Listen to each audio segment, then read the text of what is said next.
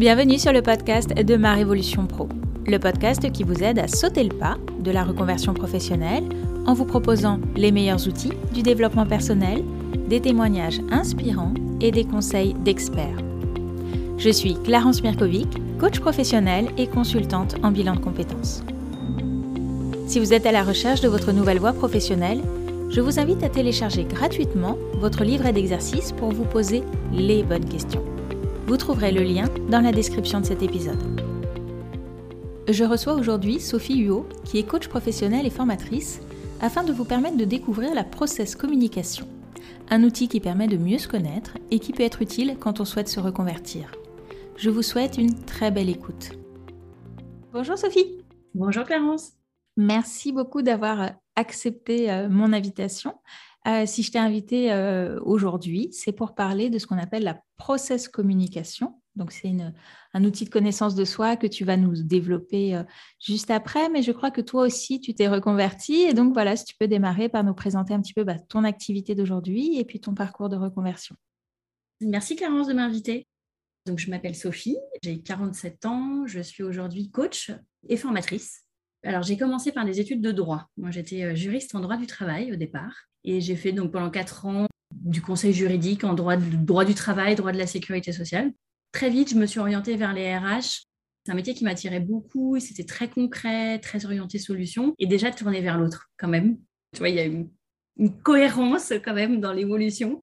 Donc j'ai exercé ce métier pendant presque 15 ans, dont 10 ans dans un groupe français d'ingénierie industrielle. Donc je, fréquentais beaucoup d'ingénieurs, moi qui suis très nulle en maths.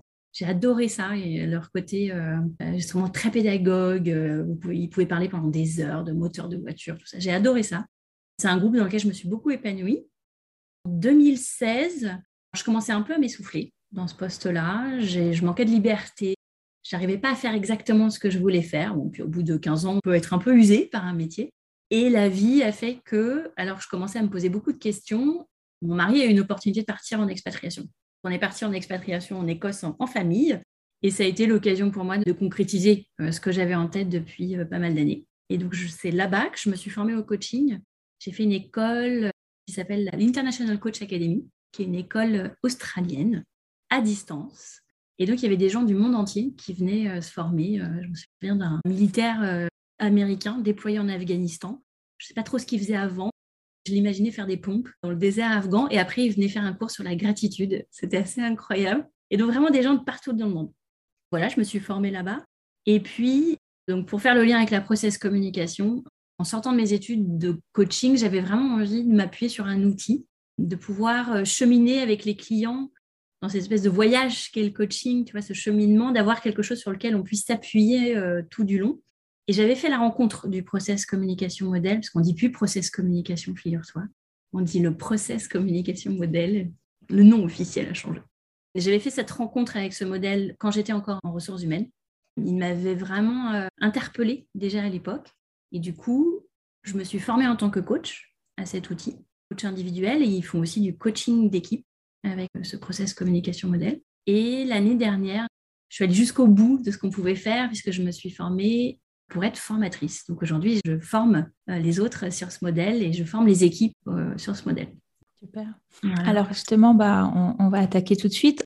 Qu'est-ce que c'est que ce process communication modèle? Quelle bonne question. Alors peut-être un peu d'histoire, parce que l'histoire est assez marrante. Donc ça a été inventé par Ty Keller. dans les années 70, Ty Keller, il est euh, analyste transactionnel, donc il gravite dans cette planète de l'analyse transactionnelle et il est chercheur aussi, il est donc euh, il est thérapeute, mais il est aussi chercheur et il détecte à partir des notions hein, euh, déjà dégagées par d'autres analystes transactionnels, Eric Berne, etc., qu'en fonction des types de personnalités qui commencent à classifier, c'est pas encore tout à fait fini, mais il commence à les classifier, il détecte que en fonction de ces types de personnalités, chaque personne va avoir des comportements sous stress prédictibles et qu'on peut observer. Et euh, pour ces travaux-là, il remporte le prix Eric qui est un peu les Oscars euh, de l'analyse transactionnelle, en fait. Et cela attire l'attention de la NASA, et notamment du psychiatre recruteur de la NASA, Terry McGuire, qui se dit, mais euh, pouvoir prévoir à l'avance les comportements sous stress, moi, ça m'intéresse quand même bien quand je compose une équipe d'astronautes. Et donc, c'est né comme ça. Ils se sont rencontrés et la NASA a financé les travaux de Tabby Keller. Ils les ont modélisés. Ils ont vraiment travaillé main dans la main pour arriver au questionnaire. Alors, ce n'est pas tout à fait le même qui existe aujourd'hui, donc, en fait, vous passez le questionnaire de la NASA quand vous passez l'inventaire de personnalité process communication. C'est le même. Il faisait 28 questions, je crois, à l'époque, et aujourd'hui, il en fait 45. Et c'est toujours utilisé. Euh, donc, la process communication, euh, c'est un outil de connaissance de soi, comme tu l'as annoncé au départ. On passe un inventaire de personnalité. J'ai vraiment, vraiment débriefé beaucoup de gens de leur inventaire de personnalité. Ça m'est arrivé une seule fois que la personne ne se reconnaisse pas même si on ne se découvre pas, tu vois, les gens ne tombent pas de l'armoire, mais au contraire, ils se reconnaissent et surtout ils mettent en mots qui ils sont, avec une façon de se découvrir, c'est-à-dire euh, évidemment ses points forts, mais surtout la, manière dont on voit le monde. Il y a six types de personnalités dans le modèle process communication et on les a tous en nous. Moi, c'est ce que j'aime beaucoup dans le modèle. On a une personnalité dominante, mais on est un savant mélange de ces six types de personnalités et peut-être qu'on a du potentiel, des ressources qu'on peut aller exploiter en en prenant conscience. J'aime beaucoup ça. Donc c'est un outil de connaissance de soi, de la manière dont on voit le monde. Chaque type de personnalité a une manière bien spécifique de filtrer les événements, de filtrer la manière dont les événements lui arrivent. Pour te donner un exemple, moi j'ai une personnalité de base, c'est-à-dire la personnalité de base, c'est celle qui est dominante, celle dans laquelle tu es comme un poisson dans l'eau. J'ai une personnalité de base empathique. Moi, je filtre le monde à travers les émotions. C'est ma première réaction face à quelqu'un, quand je rencontre quelqu'un, quand un événement m'arrive, je vais forcément d'abord réfléchir en termes d'émotion. Je vais me demander comment je le sens. Euh, d'ailleurs, c'est des gens qui disent je le sens pas, je la sens pas cette situation, je le sens pas, mais je pourrais pas t'expliquer pourquoi. Voilà, c'est une manière de voir le monde.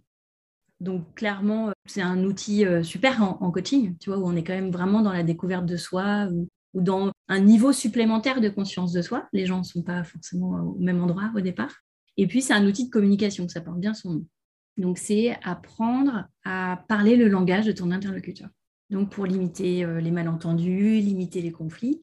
Parce que, en fait, la manière dont tu vois le monde, ça se traduit dans tes mots, dans les mots que tu vas utiliser, les verbes que tu vas utiliser. Quand tu vois le monde à travers les émotions, bah, très naturellement, moi, je dis tout le temps, j'ai le sentiment que, j'ai l'impression que, je me sens comme si, comment tu te sens. Je ne vais pas dire ce que tu en penses, je vais me dire comment tu te sens par rapport à ça. On apprend à détecter chez l'autre où est-ce qu'il se trouve en termes d'énergie? Comment je peux parler son langage à lui?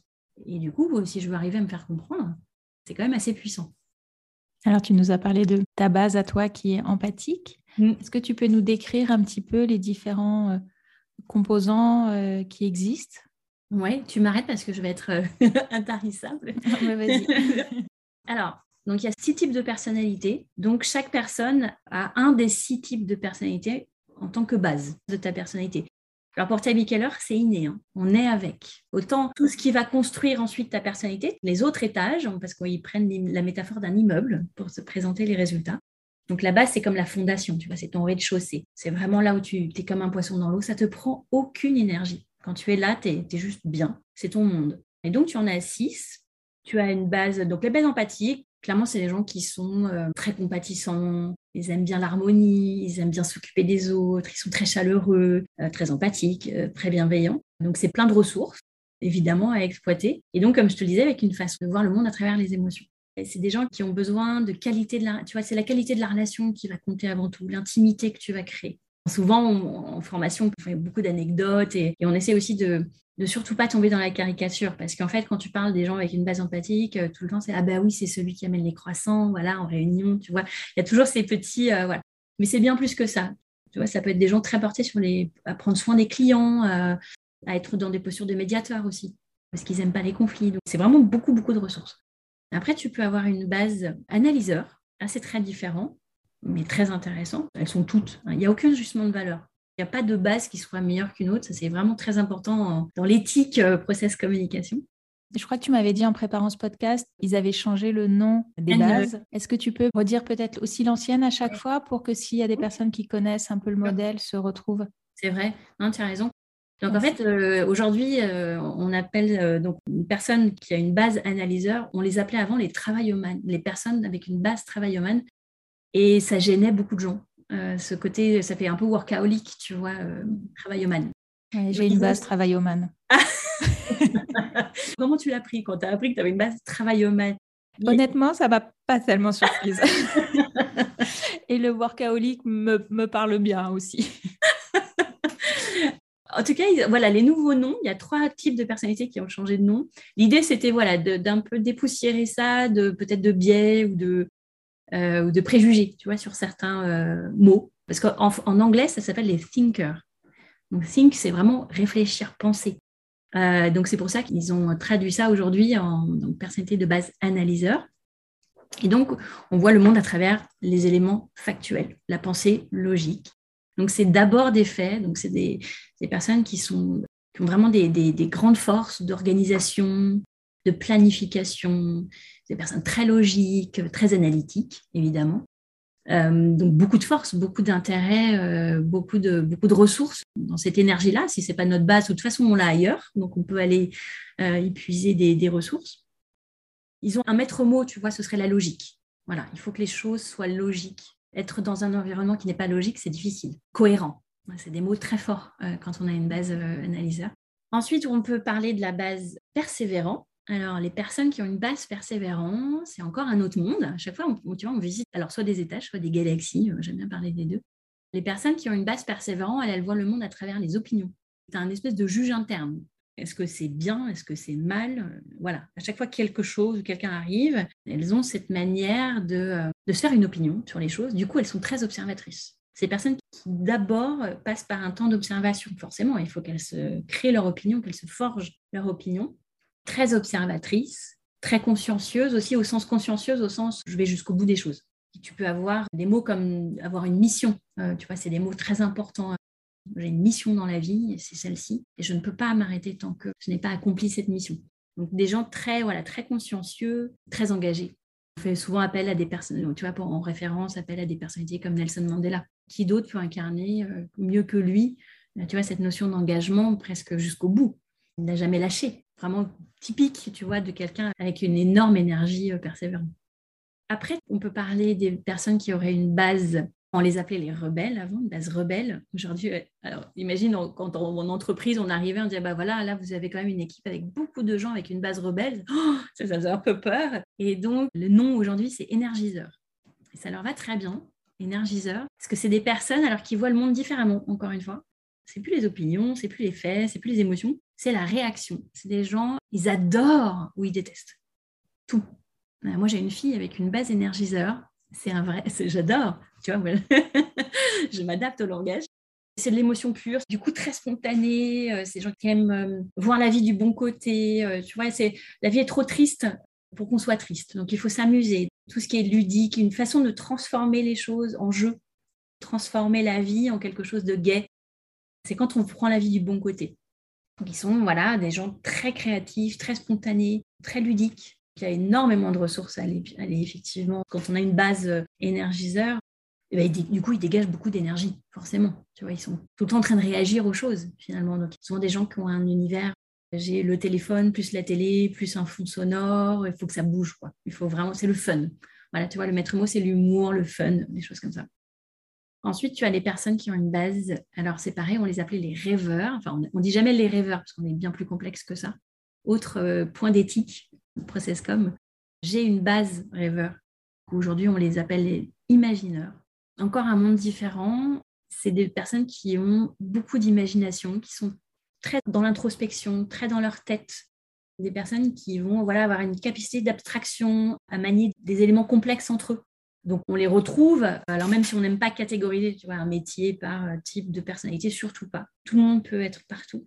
En tout cas, leur écosystème matche bien avec la RD tu vois, la recherche, parce que c'est des gens qui aiment bien travailler seuls aussi, qui ont besoin d'être seuls justement pour être à l'intérieur d'eux-mêmes, pour être dans l'introspection, et des visionnaires. Une capacité à imaginer les choses finies. par exemple, quand tu es dans l'artisanat, ça aide beaucoup. Tu vois l'objet fini dans ta tête avant même de démarrer. Tu vois, si tu es ébéniste, Einstein, probablement, une grosse énergie imagineur. Dit qu'il a, tu sais, découvert la théorie de la relativité du temps en étant assis dans un train. Il passait devant une colline et, il s'est imaginé lui-même, il s'est vu lui-même assis au même moment en haut de la colline. Et que du coup, assis dans son train ou assis en haut de la colline, les choses euh, étaient relatives. Voilà, c'est la puissance quand tu as une base euh, imagineur. Et puis enfin, le dernier, euh, base promoteur, personne qui aurait une base promoteur. Alors là, c'est le fil de l'action. à chaque fois qu'ils sont face à une situation, en fait, la première chose qu'ils voient, c'est les opportunités. Qu'est-ce que je peux faire? Tu vois, c'est complètement orienté dans l'action. Des personnes très agiles, très adaptables, euh, charmeuses au sens euh, je sais très bien euh, qui a de l'influence, qui a du pouvoir, je lis très bien les organisations. Quand j'arrive dans une salle, je vois tout de suite vers qui je dois aller pour obtenir quelque chose. Donc voilà, beaucoup, beaucoup, beaucoup de, charme, pas au sens romantique du terme, mais de personnalités voilà, très charmeuses qui, obtiennent, qui obtiennent ce qu'elles veulent et qui sont très portées sur l'action. Beaucoup de ressources aussi, partout partout, partout. C'est super. Moi, je pourrais t'écouter des heures. J'adore. Mais voilà, excuse-moi, juste pour finir, en fait, on a tous ça en nous. Tu vois, euh, moi, c'est ça que j'aime vraiment beaucoup, c'est de ne pas être mis dans une case dans ce modèle. Tu vois, j'ai une base, mais en fait, les, les, cinq autres personnalités, je les ai. Je peux aller piocher en fonction de qui je rencontre et de la situation dans laquelle je suis. Et je peux aller euh, muscler, en fait, cette énergie-là en la pratiquant. C'est ça, parce que notre profil, euh, comment on dit un profil euh, un inventaire de personnalité. Un inventaire de personnalité nous donne notre base et puis, comment tu dis, le niveau de chacun des... Oui, oui, c'est ça. En fait, quand tu reçois ton inventaire de personnalité, tu as donc une, un immeuble. Donc, ton rez-de-chaussée, c'est ta base, donc qui ne changera jamais. Ta base reste ta base toute ta vie. Et tu as un ordre de tes étages, c'est-à-dire chaque étage étant un type de personnalité. Et donc, c'est pareil, cet ordre-là, il ne changera pas. Mais effectivement, plus l'étage est haut, et plus il est difficile à atteindre, et moins tu peux y passer du temps. Donc si par exemple tu as un étage empathique au dernier étage, c'est ton dernier étage, euh, il n'est pas complètement développé, tu vois, euh, ta base par exemple, elle a 100% de ressources, tu es comme un poisson dans l'eau. Donc peut-être que tu auras un sixième étage avec une énergie empathique à 40%. Euh, si on te demande d'y passer 100% de ton temps, si en fait ton job c'est d'être tout le temps à prendre soin des autres, à être dans quelque chose de très dans le care, par exemple, tu vas t'y épuiser. Vraiment, tu vas être épuisé. Et donc, c'est ça qui est intéressant, c'est de savoir, finalement, moi, ce qu'on me demande, est-ce que je peux le donner? Parce que si je suis dans un environnement qui me demande d'être constamment dans mon dernier étage, bah, c'est pour ça peut-être que je m'épuise beaucoup plus que dans un autre environnement avec d'autres interlocuteurs. Tu vois, cette sensation de sortir épuisé de certaines conversations. Oui, tout à fait. Alors qu'avec d'autres, c'est fluide. Voilà, c'est exactement ça. Hmm.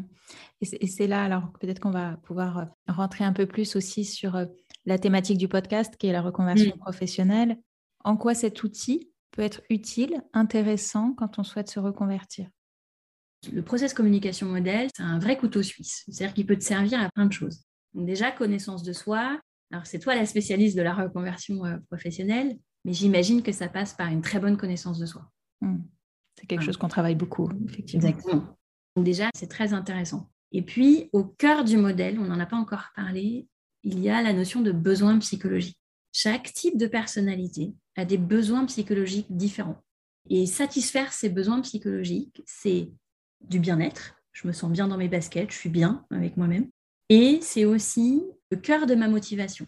Parce que si la base reste identique, il y a une autre notion en process communication qui est la phase que je traverse en ce moment.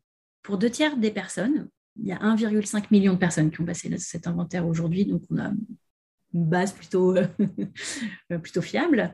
Euh, il y a deux tiers des personnes qui vont changer de phase. C'est-à-dire qu'au départ, notre type de personnalité de base, c'est aussi notre phase.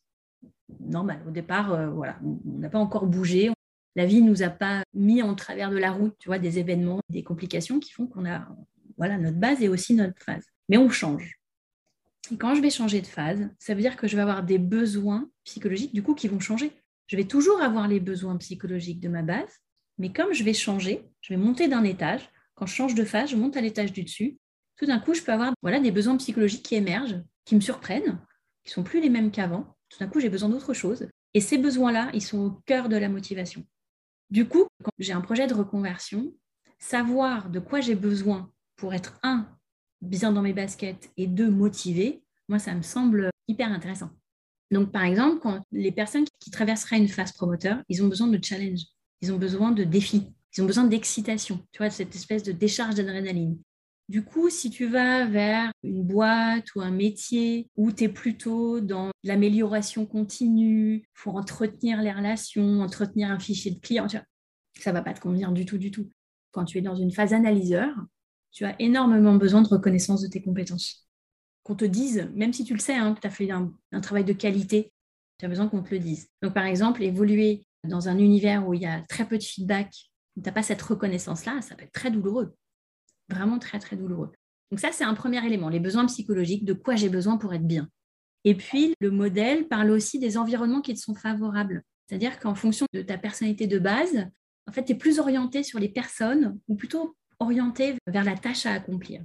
Alors, c'est plutôt, c'est-à-dire que c'est important pour tout le monde, en fait, la qualité de la relation. Mais moi, par exemple, avec une base empathique, je ne peux pas travailler dans un environnement où j'ai pas des relations de qualité avec les gens. J'ai besoin d'évoluer dans une équipe avec où les gens se soutiennent, où on est là les uns pour les autres, où il y a des rituels, euh, on va déjeuner ensemble. voilà, j'ai besoin de sentir que la qualité des relations est là pour ensuite m'intéresser au reste. Je ne peux pas travailler, euh, m'orienter vraiment sur la tâche si j'ai pas d'abord ça. Mais pour d'autres personnes, c'est pas indispensable. Et donc, je peux évoluer s'il n'y a pas de relation d'équipe, s'il n'y a pas une super ambiance, c'est pas grave. Je peux faire sans. En tout cas, c'est moins douloureux. Donc ça, c'est aussi c'est des questions intéressantes à se poser quand on change de boîte, quand on arrive quelque part. Et puis, dernier exemple, très intéressant, c'est quand on traverse une phase imaginaire, on a besoin de beaucoup, beaucoup de solitude. Des métiers où je vais être constamment tourné vers les autres, avec les autres, en open space, en équipe. Je peux fonctionner, hein, mais ça me demandera beaucoup plus d'énergie. Tu parlais aussi tout à l'heure du stress, de mm. comment, et que c'était un peu comme ça qu'était né euh, ce modèle, comment on réagit sous stress. Est-ce que euh, tu peux nous en dire un peu plus, ça aussi, et en quoi ça peut être utile en période de reconversion? Le stress, il est en lien avec les besoins psychologiques. C'est ça la grande découverte de Ty Keller, en fait. C'est que si je ne prends pas soin de mes besoins psychologiques, je sais que je vais avoir des comportements sous stress. C'est pour ça que c'est prévisible. D'abord, un, prendre soin de ses besoins psychologiques pendant sa reconversion. C'est un processus qui quand même un processus de changement, avec beaucoup de questions, des peurs. Enfin, tu en parles beaucoup dans ton podcast et dans, dans ton activité. Donc déjà, savoir comment je peux prendre soin de moi dans cette période de reconversion, déjà, super outil. il faut que d'une manière ou d'une autre, je me débrouille pour que déjà mes compétences soient reconnues. Il faut que je me débrouille pour que mes opinions soient entendues. Il faut que je me débrouille je continue à voir mes amis, à prendre soin de moi, etc. Et puis après, eh ben, effectivement, quand on rencontre son futur boss, quand on est en fin de projet de reconversion et qu'on a trouvé un plan d'action, on rentre vraiment dans ce qu'on a choisi, je peux orienter mes questions aussi. Moi, je sais que j'ai besoin de ça, sinon je vais être sous stress, sinon je vais avoir des comportements sous stress. Ça permet de poser des questions différentes en entretien de recrutement. Alors, quels sont les rituels d'équipe? Euh, Quel rituel d'équipe? Ah, ok, alerte. Hmm. tu vois? Ça, c'est intéressant tu orientes la manière dont tu poses les questions. Mm. Quelle est, euh, si tu as besoin absolument d'être reconnu pour tes opinions, ce qui est le cas des personnes en face persévérant ou qui ont une base persévérant, hein, ça reste très important pour eux, tu peux orienter tes questions autour de euh, comment est-ce qu'on se voit, tu vois, est-ce qu'il y a des one-to-one, à quel rythme on va se voir avec euh, son manager, est-ce qu'il y a du débat, est-ce que les solutions sont débattues, etc. Donc ça permet vraiment d'orienter ces questions. Ok, donc merci pour toutes ces infos finalement qui nous donnent pas mal de précisions sur ce modèle. Est-ce qu'il y a des ouvrages, des sites qui sont intéressants si on a envie d'en savoir plus? Oui, il y a déjà le site de Caler Communication, qui est le dépositaire en France hein, donc de la, Process Communication, sur lequel vous avez euh, bah, plein d'informations. Ils font eux-mêmes des formations. Voilà, vous avez aussi un répertoire des coachs certifiés et des formateurs certifiés c'est intéressant parce que voilà, c'est un modèle, euh, comme on l'a vu, il y a beaucoup de jargon, il est riche mais aussi euh, complexe. Alors, je prêche pour ma paroisse, mais euh, je pense que c'est important d'avoir des gens qui ont été certifiés par Keller Communication, très honnêtement. Et puis, pour lire, oui, il y a plein de choses. Alors, il y a l'ouvrage de Tybee Keller lui-même, la source, l'origine, qui s'appelle La process thérapie, le grand livre de la process thérapie, parce qu'au départ, c'est un modèle thérapeutique qui a été transposé en entreprise et dans le coaching, mais au départ, c'est un modèle thérapeutique. Donc il est très accessible. Cela dit, pour quelque chose d'un peu plus ludique et d'un peu plus adapté euh, au monde du travail, vraiment, je vous conseille le livre de Gérard Collignon, euh, grand ami de Tybee Keller, et qui a introduit la process communication en France dans les années 80, et qui s'appelle Comment leur dire. C'est vraiment un ouvrage de référence. Il est très très bien. Et puis ensuite, il y a un petit livre que moi j'aime bien qui s'appelle Communiquer sans stress avec la process communication de Yves Constantinidis. Donc vraiment, et il y en a plein d'autres pour être en donné le cas échéant. Et moi, je, consacre une page entière sur mon site internet à la process communication, j'en parle beaucoup. Alors, il y a les ouvrages, mais si on a envie justement d'avoir euh, son immeuble à soi, d'avoir son parcours, où est-ce qu'on peut s'adresser? À qui s'adresser?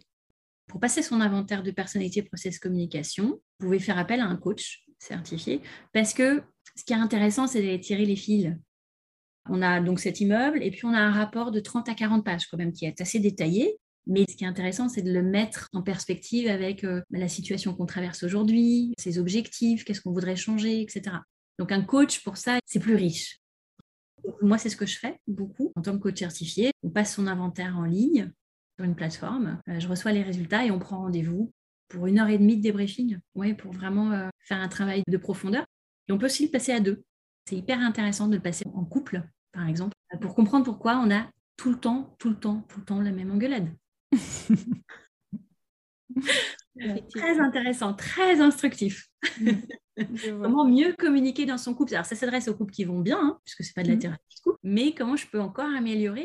Finalement, connaître les besoins psychologiques de son partenaire, c'est très intéressant. Et ça peut aussi s'imaginer entre deux associés. Quand on veut, par exemple, s'associer dans une reconversion, hyper intéressant de savoir, mais pourquoi tu me parles que du sens et pourquoi toi tu me parles que de l'organisation? Ah bah oui, mais ça Mais non, c'est des ressources qu'on peut mettre en commun, mais du coup, comprendre pourquoi on n'aborde pas du tout les problèmes de la même manière. Ça peut être très intéressant à faire euh, quand on cherche à créer un projet. C'est très confortable de savoir ce dont l'autre a besoin. Équipe, évidemment, mais à deux, c'est très intéressant. Oui, j'imagine. Amener son boss à faire son inventaire. Plus compliqué, mais très intéressant aussi. Pour terminer, ce serait quoi tes meilleurs conseils à toi quand on souhaite se reconvertir? Donc moi, je me suis reconvertie pendant mon expatriation. C'était facilité par l'expatriation parce qu'on est devant une page blanche en expat. C'est en cohérence. Euh, on change de pays, on n'a plus sa famille, on n'a plus ses amis, donc finalement recommencer un nouveau travail, euh, un nouveau job, ça fait partie presque du package d'expat. D'abord, euh, faire la différence entre est-ce que c'est mon métier dont je suis lassée ou est-ce que c'est mon environnement. Et je prenais l'exemple des RH. J'exercerai pas mon métier en ressources humaines de la même manière dans une entreprise où les RH ont du poids, où les personnes en ressources humaines sont écoutées, versus une entreprise où c'est juste un passe-plat et une fonction d'exécutant des décisions du patron. Donc l'environnement, parfois on fait partir le métier avec l'eau du bain. Tu vois ce que je veux dire? Arriver à faire le point là-dessus, c'est intéressant. Et du coup, être accompagné pour faire ce point-là aussi. Mm. Moi, je trouve que ce que tu fais est, euh, vraiment d'utilité publique, euh, être accompagné dans cette démarche-là. C'est peut-être pas indispensable pour tout le monde, mais on se pose beaucoup de questions quand même. Et c'est intéressant ce que tu dis parce qu'effectivement, il y a beaucoup de gens qui pensent bilan de compétences égale reconversion et en fait, il arrive très régulièrement qu'en fin de bilan de compétences, les gens s'aperçoivent qu'ils sont bien dans leur métier et qu'en fait, c'est peut-être juste l'environnement qui ne va pas ou comment améliorer les choses aussi parfois en interne et qu'il ne s'agit pas de tout remettre en question, mais enfin, de se réinventer ou de réinventer son métier euh, autrement. Oui, on a des marges de manœuvre et être accompagné donc par un professionnel euh, comme ce que tu fais toi, Clarence, mais aussi par ses amis, par sa famille. Ça, voilà, ça tangue un peu à ce moment-là, on se pose beaucoup de questions. Donc ça, je pense être, être entouré, accompagné et entouré. Et puis, alors moi, c'est ce que j'ai vécu. Il y a, euh, pour moi, la reconversion, en tout cas quand, on, quand ça aboutit à un changement de métier, euh, plus ou moins radical, c'est d'accepter qu'on va redevenir débutant. Moi, j'ai eu beaucoup de mal avec ça. Être débutant à 25 ans, c'est OK. Être débutant à 43, euh, bon, plus dur. Et, c'est un passage obligatoire. On va remonter en puissance, on va, on va, mais il faut accepter de passer par une nouvelle période où on va euh, apprendre beaucoup, beaucoup, beaucoup, mm. beaucoup. C'est juste ce que tu dis et en même temps, je trouve qu'on apprend bien plus vite finalement à 40 ans qu'à 25 parce qu'on va faire des connexions, on va faire des liens avec ce qu'on a appris avant, on va pouvoir s'appuyer, transposer d'autres compétences et finalement, euh, enfin moi, je peux avoir des clients qui, oui, mais si je retourne avec des étudiants de 25 ans, je vais, être euh, pas à ma place. Et en fait, ils vont être euh, dix fois meilleurs que ces étudiants de 25 ans parce qu'ils ils sauront mieux travailler, ils iront plus vite, à l'essentiel. Enfin, tout un tas de choses qui feront qu'ils seront bien plus compétents plus rapidement. Donc oui, à cette phase de débutant qui n'est pas facile à accepter. Et là aussi, je trouve ce qui est intéressant, c'est il y a des personnes qui se disent très vite quand elles envisagent un nouveau métier, ah oui, mais en fait, je ne sais pas faire.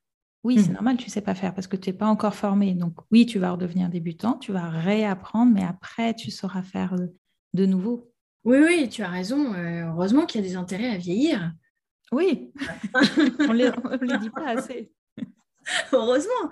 Euh, effectivement, oui, je pense que tu as raison, on fait beaucoup plus de liens entre les choses, entre des diverses compétences. On sait aussi ce qu'on a réussi. Voilà, on a des réussites à mettre à son actif. Peut-être qu'on a plus conscience de nos talents à 25 ans, c'est peut-être plus difficile. En tout cas, on n'a pas fait ce travail-là encore. clairement, on capitalise sur tout ce qu'on a fait avant, évidemment. Oui, je suis d'accord. C'est ça, on redevient débutant, mais on repart pas de zéro. Quoi. La nuance, elle est, euh, elle est de taille. En fait. Elle est de taille, ouais. c'est très juste. Moi qui exige beaucoup de moi-même, ça a été difficile. Et je pense que euh, cette acceptation-là, euh, plus tôt on le fait, plus tôt on est OK avec nos erreurs, en fait. On est, mm. Voilà, toujours la même histoire. Hein. Ouais, un petit billet perfectionniste, non? Un petit peu, un petit peu, raisonnablement. Comme tant d'autres. Je crois que c'est un biais qui est largement diffusé dans la population générale. Absolument.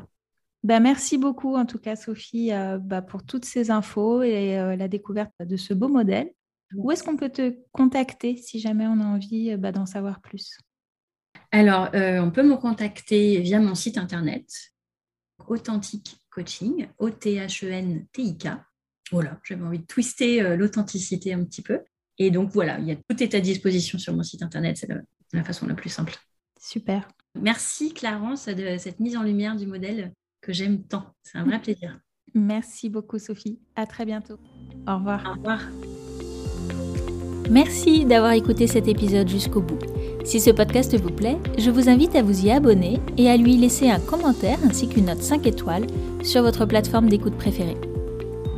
Et si vous souhaitez entreprendre une reconversion professionnelle, prenez rendez-vous pour un entretien préliminaire, gratuit et sans engagement. Cela nous permettra de faire connaissance et de voir quel est l'accompagnement le plus adapté à votre situation. Vous trouverez le lien pour prendre rendez-vous dans la description de l'épisode. Je vous dis à bientôt. Au revoir.